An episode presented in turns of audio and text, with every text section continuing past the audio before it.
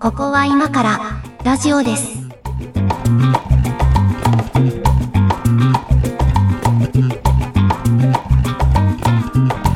ここは今からラジオです。お相手は上垣祐介です。そして、小屋敷です。よろしくお願いします。はい、お願いします。13回目になりました。13回も続くんですね。えー、ぼちぼちやってたらですね、あの、リアルでお仕事などなどでお会いする方がですね、はいはいえー時々、あの、こっそりと聞いてますよって言うんですよ。あのありがたいんですけど、ありがたいんですけど、まあ、あの、できればね、こう、遠巻きにメッセージを送っていただくぐらいの距離感の方が恥ずかしくはないなと思ってるっていう。そうえープレあのプレッシャーまで言わないけど、ええまあ、非実在中年ぐらいに捉えていただいた方が、あのなんか好き放題言えるかなっていう。あそうですね。はい。おっしゃる通りだと思います。はい。ということで、今日もやっていきたいと思うんですけど、あのーはいはいはいここ何回か上書きの提案したテーマが多かったので、えっ、と、猫屋敷さんに選んでもらおうかなと思うんですけど、今日何にしましょう？はい。えっ、と、じゃあ、今回は、メタバースってどうよ？出ました。メタバース。はい。あれですよね、あの、Facebook がもうこれからはメタバースだ言うて、言うて、言うて社名も変えて、そう。えーやってるやつですよね。でもまあ、あれなん、か、多分自分が単純に理解できてないだけかもしれないですけど、うんなんかセカンドライフみたいなことですよね、まあ言うて。そうそうそう。そうそう、まさに、まさにセカンドライフってみんなもう忘れちゃったのかなっていう話を、みたいなことなんですよね、多分。きっとそう、きっとそうっていうか、なんかその、うん。メタバースってすごくなんか、あの、なんていうかな、すごいキラーワードみたいな感じになってるんですけど、もう、うん。昔から我々がやってきたことの、まあ別名というかラベリングというか、うん。えーに過ぎないなっていう感じなうんんですよ。そのなんか言ったら MMORPG も形を限定されたメタバースであって、なるほど。うんまあ、あの、多分猫屋敷さんの方がそういう業界詳しいと思うんですけど、いわゆるセカンドライフの頃よりも、なんか新しくできるようになってることって、例えばどんなことがあるんですか？なんかですね、その別になんか新しいソフトが出たとかそういうことではなくてですね、きっと、うんうん。あの一番大きいのが、その昔はそのなんだろう。現実の貨幣との関わりってなかったんですよ。経済システムとの関わりっていうのが。はいはい。なんかそれが、その NFT 等々の登場によって、はいあるいはその、えっ、と、何ですかね、暗号通貨の登場によって、えっ、と、セカンドライフ内で現実のお金みたいなものを手間なく、えー、なんだろう、なんだろう、使うことができるみたいな、うーん。なんか、セそういう話かなと思ってるんですね。セカンドライフ流行った時も、えーっと、何でしたっけ？なんか、結構いろんなメーカーとかも、セカンドライフ内になんか土地を買って店出してみたいな、そうそうあったあった。なんかそういう経済活動的なこともありましたよね、ちょっうんと。ありました、ありました。うん。それがもっとなんかこう、現実世界とシームレスにやそうそう。やれるみたいな感じですかね。なんかその、大きな資本を持ってないと、そういうのに参入できないとかではなくて、はいはいはい。なんかその、個人が中で、えっ、と、踊り、踊りますと、踊りますで、お題を、おひねりをちょうだいっていうと、なんかそういう暗号コインでもら、あ暗号通貨でもらえたりみたいな。はあ、はあはあ、なるほどね。なんかすごいあの、えっ、と、一面的にしか言ってないですけど、うん、まあなんかそういう進化はありましたよねっていう感じですかね。うん。あの、これ多分セカンドライフが流行った頃だと思うんですけど、うんうん、大体この手の話って、もう今終わっちゃったんであれなんですけど、あの、こち亀が早いんですよ。こういうネタに触れるの。ああ、でもそうだよね。そうそう。うんこち亀の世界で、りょうさんがそれこそ、えーっと、そういう仮想世界で、なんだったかな、なんか、それこそダンスを踊って、そのダンスのスキルかなんかを、なんか販売して、なんか儲けてみたいなは話。が、確かあったと思うんですけど、うんうん。いや、秋元治先生すげえなっていう話なんですけどね。いや、本当にね、なんかあのーなんか、なんていうのかな、シミュレーションが上手なんでしょうね。うん。こんなことが起きそうだっていうね。そう、そこを拡大解釈してとこうなるでしょうね、みたいなのがすごくリアルだったりして、面白いですよね。うん。うんあれ、あの、動物の森なんかもメタバースっちゃメタバースなんですかね。って言われてるし、まあ、FF14 もメタバースですよし、はあはあなんでしょうね、なんかその、要するにオンラインでできることって、その昔から変わってなくて、昔はいテキストコミュニケーションだったのが、なんか音声チャットになりなってますとか、はいはい、はい。あの、そういう、うや、やること自体はあんまり変わってなくて、メタバースでやる、やれること自体もそこまで 昔からら。行われてることと変わってないんですよね。僕ね、あの、ちょうど大学時代ぐらいかな、あの、結構ネットゲームが流行り始めて、ラグナロクオンラインとか流行り始めた頃なんですよ。ううんん。で、まあ、友達は結構ハマってて、まあ少しだけやってみたこともあるんですけど、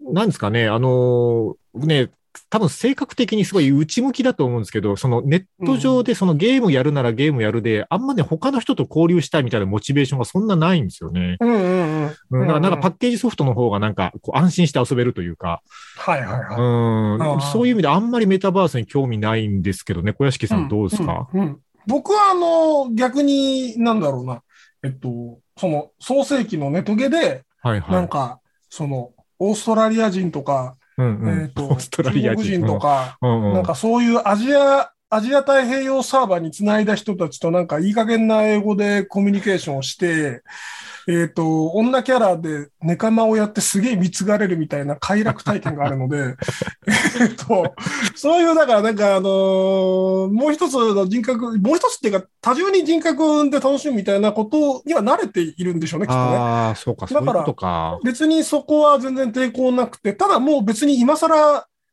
えっと、いいかなっていう。なんか、その、あれなんですよね。そういう世界で交流しようっていうのって、そのうん iPhone 持つ理由と一緒で、なんかやっぱはいはい下半身じゃないですかね。その、大きな動機って。まあ、それだけとは言いませんけど、えまあまあね。えっと大きなうん動機って下半身で、なんかその今のはいメ。タバース、VR チャット会話のお砂糖とか言われて、なんかその中での恋愛をすること、はいはいはいみたいなのが、まあ結構そういうことを恋愛してる人がいるよみたいなレポートとかも出てるんですけど、はいはいはいえっと、いやっぱそ、そこでやることってコミュニケーションのその上に成り立ってる恋愛みたいなあ感じだと思っていて、そこに興味がな、あんま、興味がなくなったってあれですけど、えっと、もう年も年なんで、そんなに忘れてなくて、あんまりその、アグレッシブに言ってないですね。ーあー。いや、うんその、何ですかね。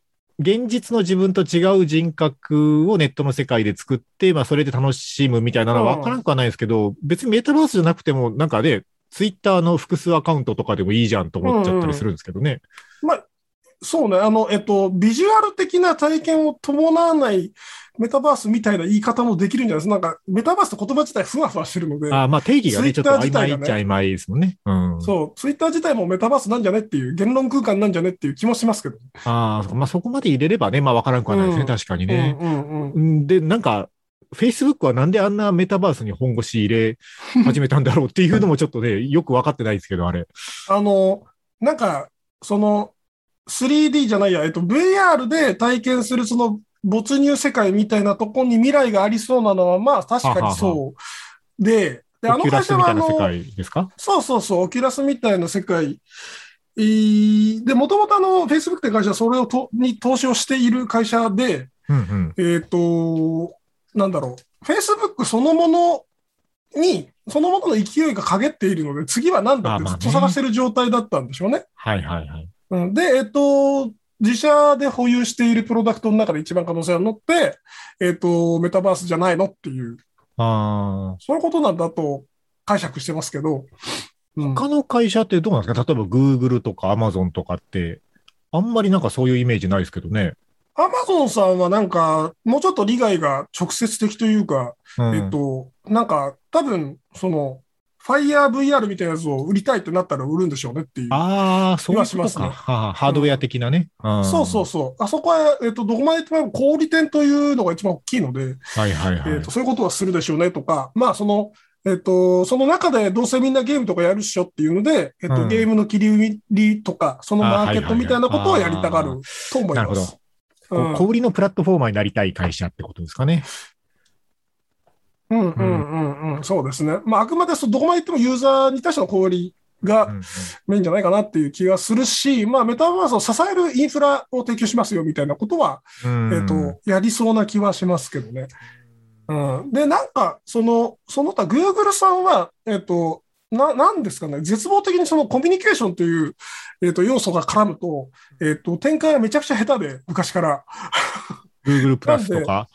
そうですね。なんか昔 Google ウェブとかやってましたよね。ああ、Google ウェブってあったね。うんあれうんってよく考えたら今で、今でいう Slack なんですけど、はいはいはい。えっ、と、なんかそこを流行らせるというか、支持させるのがすごく下手で、あんまりやってもうまくいかないなとは思います。ああ、まあ まあね、そこら辺はこう得意分野があるんでしょうけど、うそうだな。なんか、でもそういうのが、なんでしょうね、こう、どういう社会になるのかなっていうことにやっぱり興味があるんですけど、うんうんうんうん。えっと、結構そうだな、子供たちとか比較的若い世代もなんか盛り上がってるねと思って見てるのは、全然自分は触ったことないですけど、マインクラフトとか、はいはいはい。うんうんなんか結構小学生とかでね、なんかマインクラフトすごい子とかいっぱい取り上げられたりしてるじゃないですか。なんかそういう世界でコミュニケーション取って、なんか自分で作ったり、自分で世界観構築したりみたいなことが当たり前になった時に、どんな社会になるんだろうと思ってるんですけどね。そうですね。なんかその、我々は現実世界みたいなものを、まあ唯一の世界として、その何十年か生きてきてるわけじゃないですか。はいはい。で、なんかそれが、その、まあ、肉体の有無をか、に有無に限らず、なんか多層的に、うん。えっ、と、もう持てるようなうん。世代なんだと思ってるんですよ。その下のはあ若い子たちって。その、マインクラフトでの自分とか、うん。FF14 での自分とか、いろんなその自分を多層的に持ってる人ってのが普通みたいな。持ってることが当たり前っていう感覚なの。そうそうそう。そうそう。ツイッターとかでもそうだと思うんですけど、福赤ってしんどいじゃないですか。しんどいですね。うんでも、若い人って多分福赤って普通にやるんですよね。ああ、そっか。なだから自分のその表面っていうのを多層的に持っている、多面的に持っているっていう、そういうのに慣れたニュータイプみたいな。ニュータイプですね、それはね。あいや、ニュータイプですよ。うん いろいろ仕事柄ね、複数アカウント管理したりすることもありますけど、もうなんかもう間違いそうで怖いわけですよ。でしょ？でしなんかょそっちのリスクの方が気になるよね。そうそう。この、このアカウントで合ってるよねって2回ぐらい見ないとね、こう投稿するボタンが押せないっていう。うんそれをナチュラルにやれる、やれるんでしょうね、きっとね。う裏垢、まあ、あの、やらかす子も当然そのなんか、えっと、器用さには個人差があるので、やらかしてるのも時々見ますけどね。うん。まあでもなんか、やらかすのが増えるってことは、やってる人が多いっていうことでもあると思うので、なるほどね。うん。うん。いや、あのね、もうこれだいぶ前の話ですけど、数年前かな、あの、知り合いの経営者の方が、あの、うん。ちょっとびっくりした話として教えてくれたんですけど、あの、うん最近の若者はね、あの、インターネットをつけるって言ってるぞっていうのを 教えてくれて、で、これは、あの、我々が帰ってきて、家帰ってきてテレビをつけるとか、あうん。の、照明をつけるとかと同じ感覚で、まあだからそのパソコンを起動するとか、なんかインターネットにつなぐとか、なんかその別の世界にこう、なんか接続するというイメージではもうないんだと。生活の中のね、はいはいはい。はいなんかそういう一部になってるぞっていうこととして、なんか若者がインターネットをつけるっていうのに驚いたっていう話をね、教えてくれた方がいたんですけど、はいはいはい、うん、はい。我々世代は結構、まあ自分はですけど、頑張ってその辺覚えた世代なので、うん中学生ぐらいからインターネットが出始めてみたいな。うん、うんそうっすよね。うん。だからやっぱりなんか特別な世界に繋いでる感があるんですけど、うんうんうん、まあよりそういう境界線はなくなっていくんでしょうね。だし、まあ、YouTube も多分つけてますよね、あいつら。YouTube つけてますね。つけてます、つけてます。うんテレビの、まあ、性能が変わったので、はいはい。えっ、と、YouTube ボタンとかリモコンについてるじゃないですか。そうなんですよね。ね。うんなあれって、あれ押すと多分 YouTube つけるって感覚になると思うんですよね。うん、だからインターネットにつないでるっていう感覚もないんじゃないですかね。そういう。なんか、だから、電気、水、インターネットみたいな、うん。えっ、と、基盤インフラになってるんでしょうね、もう、感覚的には。電子レンジぐらいのなんか位置づけじゃないですか。そうね。うんね、電子レンジ使うときに、おー今日もあのマイクロ波が動いてるなと思わないですもんね。そうね。あって当然、動いて当然で、マイクロが出て当然なんで。うん。あーいや、そういう社会が来ると見越して、Facebook は何兆円も突っ込むって言ってるのかなってのは、うんなんかね、あんまりまだピンときてない感じはあるんですけど、まあ、メタバースというテーマで今日はやってみておりますが、はい。まあ、いつも話長くなりがちなんで、この辺で一曲いきましょうか。お、すげえ、革命的に短い。いや、そうでもないですよ。あ意外とそうでもない。そうんはい。じゃあ一曲いきましょう。えっ、と、最近ハマってるコールドレインで、パラダイス。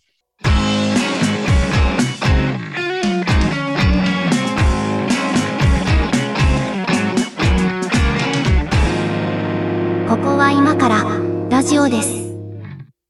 では後半ですが、今日メタバースです。メタバース。はい。うんあのーまあ、メタバースが普及した社会っていうののイメージがやっぱり自分はピンときてないなと思いながら今日このテーマを話してるんですけど、うんうんうんうんなんかあります？こんな感じになるんじゃないかみたいな。なんかね、あの、まあ、別にその通りになるっていうわけではないんですけど、はいその、やっぱり映像化されないとピンとこないところってうんうんあると思うんですよね。なんで、えっ、と、そ、そういう意味でおすすめの映画が2つ、3つあるので、おーはい。お話しする映画いいですねと、うん。映画でなんか2時間ぐらいでメタバースこんな感じだよね、みたいなうんうんのが、なんとなく理解できるのが、えっと、2つ、細田守監督のアニメ映画で2つほどあって、ほうほう。えっと、サマーウォーズっていうちょっと前の映画。ああ、はいはい。見てまあないな。これテレビとかでもやるテレビでちょいちょいやってますよね。うん。えっ、と、なんかその、お現実とは異なる電脳世界とそれに連なるアバターみたいな表現がすごいなんかね、あの、今、今時というか、現実に即しているものを拡張した感じだなっていう感じなので、まあ、この辺はあの、お話も面白いので、ぜひ見てもらえればと思うんですけど、はい。うん。あと、細田監督、まあ、やっぱりなんかネット好きみたいで、うんうん。えっと、最近公開されたその、えっと、竜とそばかすの姫。ああ、あれね、見ようまあアニメ映画。て見てなかったんですよね。やっぱ見てあれもねうかな。うん。あれもすごい、なんていうか、あれ、えっと、まあ、CM とかで見るとわかると思うんですけど、メタバースで、えっと、うんパッとしない女の子が歌姫として覚醒しますっていうのが、えっと、触れ込み なんですよね。うんううん。ん。なんかそのメタバースで成功をつかむぜっていう話はいはいはい。ではないんだけど、ではないんだけど、うんうん ではないんだけど、まあそういうふうに見える CM ですよね。う。うんんなんかそういう、そのなんか、現実世界とメタバースの関係みたいなものをうまく表現してる。はいはいはい。うん。そっか。映画ね、なるほど。映画でこういう世界観があるよみたいなのを示してもらうと、メタバースの可能性みたいなのがちょっとみんなイメージしやすくなるとかあるかもですね。うんうんあれです。なんんか、あの、最初このメタバースっていう言葉出てきた時にイメージしたのマトリックスでしたけどね。ああ、でもね、えっと、まあそういうことですよね。うん。マトリックスはディストピア方向ですけど、うんうんうん。えっと、逆にディストピアでない方向の世界も存在するマトリックスみたいな。っていうことですよね。だから仮想世界だから現実世界ではこうできないようなアクションとかもできてるっていうことですもんね、あれ。うんうんうんうんマトリックスの場合はなんかその単位仮想現実が単一なんですけど、はいはい。えっと、そうではなくて多元的に存在するというか、うーん。うん、そういうイメージじゃないですかね。うんうんうん。あの、まあ、最初にその、なんか、こう、いろいろお金の稼ぎ方とかもメタバース内であるよっていう話出てきたと思うんですけど、えっと、なんていうのかな、そういう、こう、じゃあさっきの、えっと、何ですか、細田監督の映画？みたいにう、んうん。こう、現実世界ではそうじゃないんだけど、こう、仮想世界の中で、えっと、女の子が歌姫として成功するみたいな。うんうん。それってこう、現実の人としては、そんなに歌が上手いわけではないんだけども、うん仮想キャラとしてのアバターはすごい歌えるみたいなことだったりするわけですよね。そうですね。ううんん。でもそれって、結局その、何らかのスキルセットがいるというか、うんううんん、なんなんだろうな、ビジュアルだったらそのビジュアルを磨く、まあデザインセンスだったりとか、ファッションセンス的なものななのか、うん。えっと、こう、やっぱなんかネットって、こう、小規模でもいいので、注目が集まることがないとお金に変わらない世界だと思うので、なんかお金だけじゃないと思うんですけど、なんかこう、評価とか承認とかいうものが欲しいと思うと、こう、やっぱ一定のこう、スキルセットみたいなものは何らかいるんじゃないかなと思うんですけど、うん。うん、こう、そうですね。現実世界で何者でもない人がメタバースに入ったから何者かになれるっていうのはや、やっぱりやや幻想な気がするなそれは幻。想かな。なんか先週のネット芸人の話とかなり近いんですけど、ああはいはい。のーメタバースってなんかすごいは派手な言葉ですけど、その肉体とススキルを分離して表現できるよっていううん。意味では、まあネット芸人、まあネット芸人は割と肉体も使う感じではありますけど、うん。なんかよりそれが、えっと、踏み込んだ形でスキルにフォーカスされたり、みたいなことはあうんうんうん。るでしょうが、何にもない人っていうのも、やっぱりいて、で何にもない人がいっぱいいないと、えっと、そう、そういう世界って盛り上がらないと思うんですよね。そのはいはいはいオーディエンスがいないと盛り上がらないので。そうですよね。そうそうそう。まあ、まあ、オーディエンスとして楽しむ人の方が、まあ、その、成熟してくると8割とかになってくるんじゃないですかね。まあ結局現実世界でもほとんどの人はオーディエンスなわけですもんね。そうです、そうです。一緒一緒。うん一緒ですよね。だからそこが多層化していくっていう感じで、みんながなんかこう、そこでお金が稼げるようになりますみたいな方向ではなさそうですよね。違いますよ。なんか、そのなんかそういう、うー煽り文句が結構よね、うんうんみ 見るけども、なんかその、将棋で有名なおアマチュアがもうちょっと有名になれるかもね、みたいなくらいの、はいはいはい。うん、感じじゃないですかね。あ確かに、まあ、先週のネット芸人とかの話とまあ近いのかな。そうかもですね。ううん。うん、だと思います。だからそれがなんかその、えっと、新しい技術、VR とか、はいはい、はい。えっと、その、暗号通貨とか、そういうものと組み合わさって、なんかよりその、うんえっと、リッチなセカンドライフになるよみたいな。セカンド、セカンドライフになるってことですね。セカンドライフになる。セカンド、セカンド、サードライフとは誰もハード。ライフではないっていう。うん。まあでもなんか確かにビジネスチャンスはありそうですけどね。なんかアイデア次第では。うん、なんかその、なんでしょうね。その、まあ今のビジネスを持っていくというよりかは、そこでなんか始めようとする人には今ちょうどいい時期かもしれないですけどね。うんうんうんうんそれこそそのラグナロクとかが流行り始めた頃、ああいうタイプの RPG ってこう、なんか別に進め、ストーリー進めなくてもいいじゃないですか。うん。っていうのがね、なんか最初はすごい違和感があったんですけど、はいはでもなんかとにかくその商売だけしてる人とかいるじゃないですか、あの中行くと。い。いるいる、いる。別にこうなんか敵を倒しに行くでもなく、誰かとつるむでもなく、ただ商売してる人とかいるじゃないですか。いますね。だからそういうのもありなんだっていうのが感覚として理解できるまでやっぱちょっとしばらくかかったんですよね。うん。うん。なんかあの、ゲームっていう味付けを、まあ特にラグノラクとかはしてますけども、あれってまあ、要はチャットですよね。まあそうですね。うんすごいよくできたチャットソフトで、なんと、えっと、RPG 的なゲームもできるよ。なんそういう世界観の中で チャットができるよみたいなことそううそうそうそう。んんっていうう話で言うと、まあ、ツイッターと変わんないし、えっ、と、うんうんまあ、い今、その話題の VR チャットとかともそんなに変わらない音声チャットに変わっただけだよ、みたいうんうな。んうんやることってなんかその、なんだろうな、えっ、と、下ネタの話をしたり、はい。えっ、と、オタクっぽい話をしたり、はいはい。なんかそういうのはずっと変わってないんでしょうねっていううん気がします。まあ、メタバースとはやや違うのかもしれないですけど、まあ、ニコニコ動画とかが結構出てきたときに、ネットすげえなと思ったのが、まあ自分も昔少しだけバンドとかやってたので、まうんうんあギター弾いたりなんだしてた時代があるんですけど、その弾いてみた動画っていうのは山ほど上がったわけですよ。うんうん。うん、で、あの、弾いてみたで単純にこうスキルが高いっていう人もいっぱいいるし、でもそのうん。ニコニコで途中から起こり始めたムーブメントとして、その、なんか誰かが弾いた映像に、例えば誰かがギター弾いた映像に、あの、うん。私はベースアレンジしてつけてみましたとか、うんうんうんなんかドラム叩いてみましたとか、で、そういう別々の、こう、お同じ曲を別々の人が、こう演奏、セッションしたやつを、なんか一個の動画にまとめてみましたみたいなやつも現れて、うんうんうんうん、なんかそういう、こう、なんか勝手にコラボがどんどん生まれていく感じがあって、うんうん。なんかこれ、いや別にその今バンドやってる人をどうこう言いたいわけじゃないですけど、こう、なんかうんね、リアルに会って、こう固定されたメンバーとだけ、なんか毎週スタジオ行って練習して、時々ライブやってっていうバンド活動とかの時代じゃねえなって思ったんですよ、なんか。うん、そうう、んそうね。そうで、なんかその、なんだろうな、そのギターのやつがすぐ女の子ナンパするみたいな、あのー人だと、女の子メンバーを入れられないじゃないですか。あの、すすぐどうこうなりますからね、そういうバンドはね。そうそうそう。ええだからそういう首きから解き放たれてる感じは、あ、そうそうそう。で、大体ね、だからそういう弾いてみた動画とかに出てくる人、大体あの、馬面の、なんかうんマスク被ってるか、大仏被ってるか、うんそんな感じで顔出しせずに出てくるので、誰だかはわかんないわけですよ。うん、う、うんん。でも、こうね、技術はめっちゃ高いみたいな。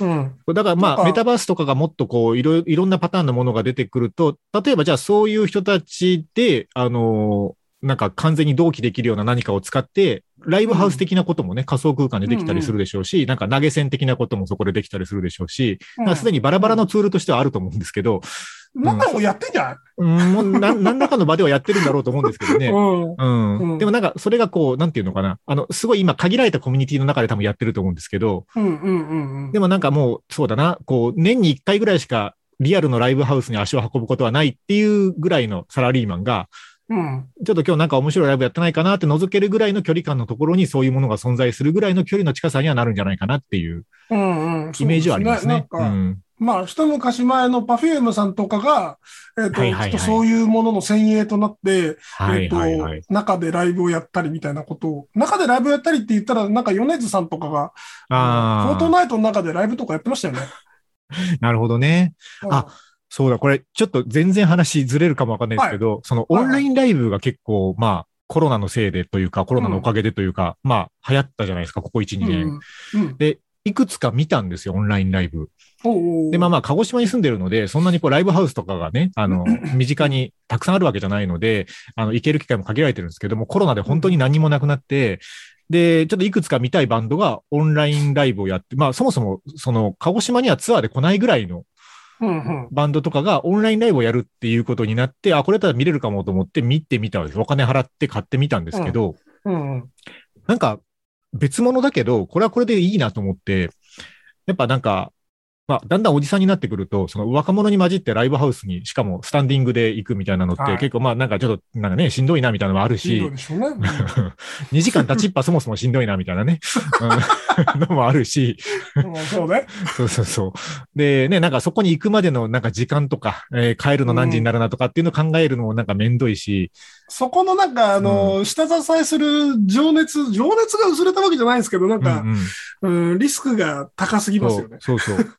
で、まあ、その、比較できるもんじゃないんでしょうけど、オンラインライブを見てみたときに、自宅のパソコンの、まあ、そこそこの大きさのモニターで、そこそこの、まあ、ヘッドホンで、えーうんなんならちょっと部屋暗くして、自分の好きなつまみと酒を持ち込んで、うん。ライブを見るっていう体験は、こういう体験としては全然ありだなと思って、うんうん。うん。だと思います。うん。なんかこれもその、こう、ライブハウスに行ってるわけじゃないけど、ライブを体感してるっていう意味では、まあ、リアルのような、バーチャルのようなって感じだなと思うんですけどね。うん。うん。もっとこれがなんか進化するのかなと思ったときに、なんかこんなのができたらいいなと思ったのは、あの、やっぱお客さんの声とかがステージに聞こえてないので、うんうんううん。うん。なんかまあ、うんうんこう、はいはいなんていうんですかね。拍手ボタンみたいなのがあって、なんか、拍手ボタンみたいなのを連打すると、連打しされた回数に応じて、その、えっと、アーティストがいるステージのところに、その、あるスピーカーの拍手音が大きくなるとか、なんか、あの、そういう、こう、双方向性があると、なんかね、ねよりリアリティが増すのかなと思ったりとか。うん。なんかあの、コールレスポンス的なことですよね。ああ、そうです、そうです、そうです。うん。うん。な、なんでしょうね。なんか、そのうち、そのうち、そのうちというのは、その、ライブ会場側ではなくて、えっと、あまねく人々のネット環境がもうちょっと早くなると、おリアルタイムで感染が届いたり、届けられたりみたいなことも起き起きるんでしょうね。5G っていうことですかね。いわゆる 5G 的なことですよ。まあ別にはいはいはい 5G だけじゃなくて、えっと、光回線もそうなんですけど、ああ、まあそうですね。うん。うん、なんかその、そ、そこが今多分ボトルネックになっているので、ただまあそれ自体は数年のうちに解消されるんじゃないのっていうん、う、うんうん。気はしますね。あの、ちょっとずれるかもですけど、まあ、テレビの世界、メディアの世界でも、その、映像はどんどん綺麗になってるし、音もいい音届けられるようになってるんだけど、あの、ここにプラスアルファで、その、匂いとか届けられないかみたいな研究ってあるんですよ。うん、うん、うん、うん、うん。まあ、なんか、匂いの分子っていくつかに分解できるので、それの配合をデータとして送って、で、それをまた、あの、複合して出すみたいな、うんまあなんか映画館で言うと 4DX が、こう、水滴が出たり光が出たりみたいな、なんかこう、よりリアルな体験をみたいなのがあるのを、こう、家庭のテレビでもできないかみたいな研究があって、まあまあなんか割と面白いところまで行ってるっぽいんですけど、うん。まあ、ネットの世界でもそういう、こうなんか、あの、リッチなコンテンツとして、なんかライブコンテンツで、こう、まあ、それこそ照明が、あの、出るとか、スモーク出るとか、レーザー出るとか、うん。なんか場合によっては、こうす、水滴出るとか、なんかみたいな、こう、そういうデバイスがなんかできそうな気もするんですよね。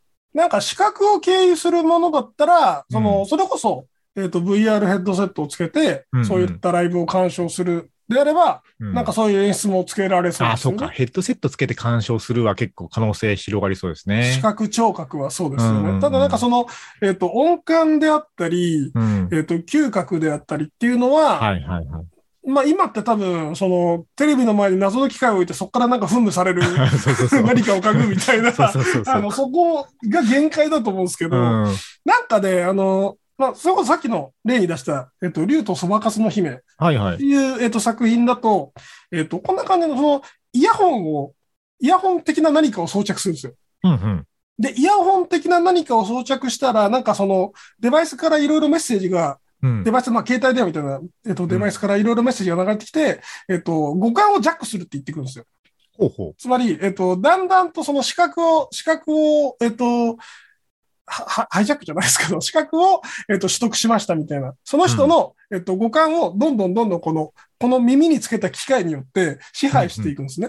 う。うん。で、うんうんそれができるよくらいの、えっ、と、技術になってしまうと、嗅覚とか、ああ、えっと、触。覚みたいなものは直接その脳に刺激を与えればいいだけなので、えっ、と、実現できる。そういうことか。だから、うんあの、リアルな匂い成分とかを何かで噴霧するとかはしなくても、うん。その匂いを感じる電気信号をデータとして送り込めば感じられるっていうことか。なんか何も舐めてないのに甘いみたいな。はいはいはい。そう、そういうことが起きるんじゃないのっていう。あーこれもなんか、あの、言わない方がいいかなと思いながら思いついたから一応言うんですけど、それ、あれですね、なんか、あの、アダルト方向にすごい進化しそうですねい。や、もちろんもちろん、もちろん。うん。あの、最初にアダルトだと思いますよ。なんかね、やっぱ、こっち方向のテクノロジー進化させる一つのエンジンですもんね、これ。はいうん、そうです、そうです。うんで、なんかあの、それを、なんか、ハッキングされて、はい。えっと、そういううチャットに入り浸ってる人がサイバー攻撃されて、えっと、突然バシンってなって、はいはいビチン、ビクンビクンってなっておしっこジョーみたいな、あの、事件とかが起きるんじゃないじゃないかな。ああ、はい。あの、なんかちょっとそういう未来が見えました。えーっと、あ、あれですね、機動隊ですね。ああ、なるほどね。広角機動隊のはいはいはい。世界ですね。うん。そうか、そうか。えっと、そうだな。一個もう、全然違う話を入れといて、もう一曲いこうかな。はい。はい、そうしましょうか。すね。あの、この話で終わるのは何なので。えーっとね、この前、えーあの、エヴァンゲリオンの庵野監督と、うんえーっと、ダウンタウンの松本人志さん、まっちゃんが、あの、対談してるのが、えーっと、あれ、アマゾンプライム限定番組だったかな？でまし、たね。あの、あったんですけど、あれの中で庵野監督が言ってたのが、その、吉本新喜劇とかを、その、なんか、テレビで見てる人と劇場で見てる人の違いみたいなことを言ってたんですけど、そのテレビで見てると、やっぱりその、どうしても編集というかカット割りが入ると。あの、うんうん。なんかギャグ言う人にやっぱ寄るとか、はいはいはい。なんかこう舞台セットが大きく動くときは引くとか、なんかそういううん。カット割りでどうしてもその見てほしい場所はここだよっていうのを示すような演出意図がどうしても入ってしまうんだけども、うん。その劇場で見てる人は劇場全体が目に入ってるんだから自分の見たいところを見てると。そうですねで、。誰かがギャグ言った時にギャグ言ってる人じゃなくて、そうじゃないモブキャラの人がどんな表情してるかとかを見て楽しんでる人もいると。ああ、はいはいはいはい。でも本来そういうもんだと思うとエンタメというのは。うんだから、あの、もっとこう、これからの、そのなんか、お笑いというか舞台みたいなことを考えたときに、その、そういう見方ができるようになるといいんだけどね、みたいな話をされてて、なるほどなと思ったんですよ。うん。で、そのうんオンラインライブの話なんですけど、その、じゃあライブを見てますっていうときに、その、必ずしもみんなボーカルを見てるわけじゃないとか、それ、そうね。うん、企画だけじゃなくて、その、じゃあ自分がギター弾きだったらやっぱりギタリストの手元見てたり、ギターのバッキングの音聞いてたりする時ってあるわけですよ。うんうんううんん。で、それをこう、なんか、こうメタバースみたいな世界で、実際のこうライブハウス行ってとかコンサートホール行って見るときっていうのはそういう見方をしてるので、そこが結構リアルな体験になるといいなと思っていて、なんか今でもできんじゃないかなと思うのは、例えばその、うんうんえっと、ミックスのバランスとか、えっとあ、あ、はいはいはい。ドラム聴きたいときは、ちょっとあの、他の楽器よりもドラムが大きめに出るミックスを聴けるよとか、とかはどうせバラバラに撮ってるんだから、あの、送り出しをね、あの、うん。複数のチャンネルで送り出せば、そのチャンネルに合わせるだけでスポー聞けるよっていうことはできそうだなと思ったり、うんうん。そりゃそうですねあまうんカメラの視点とかも、そのステージ全体を映しているものとか、個別のメンバーを映しているものとか、場合によっては客席を映しているものとか、なんかそういうのを自分でスイッチングして見られるようにできるとかだったら、なんかもっと楽しめるんじゃないかなと思ったりとかですね。うんううんん。っていうのは今、今すぐでもできそうだなと思ったことでした。そうね。帯域次第でできそうな感じですね。うんうん。まあそうね、待機は使いそうですけど。帯域をめちゃくちゃ使うかなってなんか技術屋的に思いました。技術の話も聞きたいけど、えー一曲いきましょうかね。はい。はい。じゃあ、えー、それじゃあ、ちょっと最近の若者にこびた感じの選曲をしましょうね。えー、アドでアシュラちゃん。ここは今からラジオです。ラジオです。ラジオです。はいということで、アシュラちゃんでした。えー、じゃあ一応メタバースの話まとめていきましょうかね。これまとまるのかな、なんまとまかんのかしらど、どんなことに期待してます？なんかメタバース社会みたいなことについては。メタバース社会というか、さなんかその、やっぱり僕はデバイスの進化の方に期待していて、はいはい。その、肉体に老いを感じるわけじゃないですか、我々は。感じます我々ね。ぐらいぐらいの世代になると。えはいなんで、その、なんでしょうね。今僕ガンプラにめっちゃハマってるんですけど、はいはい。ガンプラ絶対年取ったら、年取ったらはい組めないと思ってて、えええなんか何ミリに満たないこのダボをこう穴に突っ込むとかできないと思ってて、目がきついですよね。うんそうそうそう。そういう身体性から解き放たれる時はまだかなと思ってて、うんその走りがメタバースなのかなと思ってて、なるほど。はや早く進化してほしい。マインクラフトとかね、ある意味プラモデルみたいなもんですもんね。まあそうっすね。あの、うんなんか、流度の雑なプロプラモデルね、まあ今のところだから流度雑だけど、これだから精度はどんどん上がるでしょ、多分。うん。うん。上げてってもらえれば、きっと、なんか、現実と見まがう何かが作れたりするんでしょうね。これ、もうちょっとなんかこんな話しだしたら話終わらない気がするんで、触りだけにしますけど、あの、さっきのアダルト方向の話をしながらちょっと思ったことがあるんですけど、うん。まあそのライブとかのエンタメとかもそうですけど、その人間の欲求とかうん欲望とか、なんかそういうものに応えるテクノロジーがどんどん進化していって、それがこう、なんていうか現実世界と同レベルの仮想世界があるよみたいな社会になるって考えると、なんかその人間の機能の方がなんか別方向に進化しそうな気がするんですよ。その、なんていうんですかね。まあ、そうね。わかりやすいからそれを例に出すと、例えば性欲とかって、あの、うん。動物としての性欲っていうのは、その子孫を残すという機能のために備わっている本能なわけじゃないですか。でも人間は社会的動物なので、そのなんか社会性のためのエンターテインメントのためのセックスみたいなものを編み出した種族なので、うん。なんかそういうものが社会には存在してるわけですけど、そこがなんか切り出されて、うんこう別さ、別社会で、その、なんていうのかな、うん。リアルなセックスではないんだけれども、それに近いエンターテインメントが得られるうん仮想世界みたいなものの中に、あの、す常に暮らしている人とかが出てくるとすると、なんか、こう、生き物としての進化を、が、なんかね、あの、これまでにはない方向に行きそうな気がして、ホモ・サピエンスではない種族になるんじゃないかっていう気もちょっとするんですよね。なんかもう、あの、すでにうん。性別を超えつつあるじゃないですか。はいはいはいはい、そうですね。確かに。あの、うん美少女、ばえっと、バーチャル美少女受肉おじさんっていう、はいはいはい。ババビ肉。はいはいはい。バビ肉さんですね。はいえっと、で、えっと、まあ、彼らだけではなく、その VR チャットの中の人たちって、えっと、調査によると男性がほぼ7割、8割。でしょうね。うんで、も、中のアバターって、ほぼほぼ女の子なんですよ。ああ、でもそんなイメージある。うん。で、うん女の子同士でイチャイチャしたり、えっうんと、してるんですけど、相手の中の人の性別が気になるかっていうと、気にならないっていう人も出てきてるんですよね。ああ、そうか、もう中の人とかっていう概念はもうないんだと。うん、。そううんうんうん。そう。だからその肉体的な性別みたいなものから解き放たれつつある人が出てきていて、はいはいはい。で、そのエンタメとしてのセックスって多分そこだけでよくて、その、肉体性は関係ないので、そういうことだよね。うん。そう。だから、うんと、おじさん同士のセックスとかが日常的に行われる世界も 可能性としてはある中の人として見るとっていうことですよね。うん。うん。いや、だけど、うん、でもそうですれそうですそうですもちろんもちろん。それがもうエンタメとして成立するぞっていうのが当たり前の社会になったら、どんな感覚なのかな？なんかわかんないですけど、これ多分なんか法律とかも相当いじんなきゃいけないような気がして、多分だけど、そのアバターに財産譲りたいみたいな人も出てきますよね、うん。きっと。出てくる、出てくると思う。出てくると。名前も知らないなんか匿名の相手に、うん。財産譲るみたいな話とか出てくるんですあかね。えっと、だから、なんていうんですかね、い一応今の、今の制度で言うと、そのアバターに中の人がいるわけじゃないですか。でも、そのアバター同士で、う例えばじゃあ、なんか結婚しますみたいなことが、そのバーチャル世界で成立するようになったとすると、その、うんえっと、自分の財産は自分のアバターのものだと。でも自分はいつか生身の人間としては死ぬけど、この、このアバターには生きててほしいから、あの、このアバターは、あの、自分あ、の財自産を。そうそうそうそう、あの、はいはいはい。もう財産をこのアバターに譲ると。で、なんならそのアバターと結婚したアバターに譲ると。みたいなことが、あの、できたとすると、それぞれの中の人が、もう生身の人としては死んだ後、アバターだけがデータとして生き続けるんだけど、財産を持ってるみたいな状況が、多分生まれるよなと思って。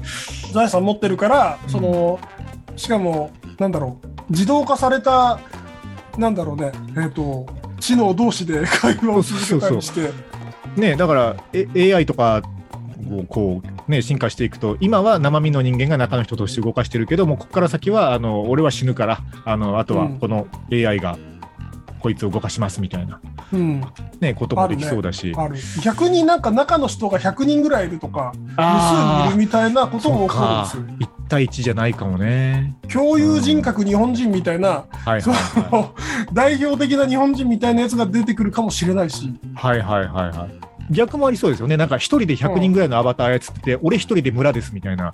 そうそうそうそうそう。そういう面白いこともできますよね。うん。うんわけわかんないけど、面白くありそうだな。どんどんだから肉体から解き放たれていく感じ。いや、でもこれ、い夢もありますよね。だからね、うん年食うとだんだん体動かなくなっていくけど、うん。物理的な体が動かないっていうことがあんまりこう、ディスアドバンテージではなくなっていくと思うと、ちょっと夢はありますよね。だし、脳だけで生き続けられるっていう、なんかすごいディストピア的な結末もね、存在するわけですよ。方向か。うんちょっとね、そっち方向の話、あの、次回か次々回かでちょっとやりたいテーマがあるので、あの、はい一旦メタバースの話、この辺で締めましょうか。そうしましょう。はい。はい。えーということで、今日はメタバースってどうよという回でした。猫屋敷さん、今日もありがとうございました。はい、ありがとうございました。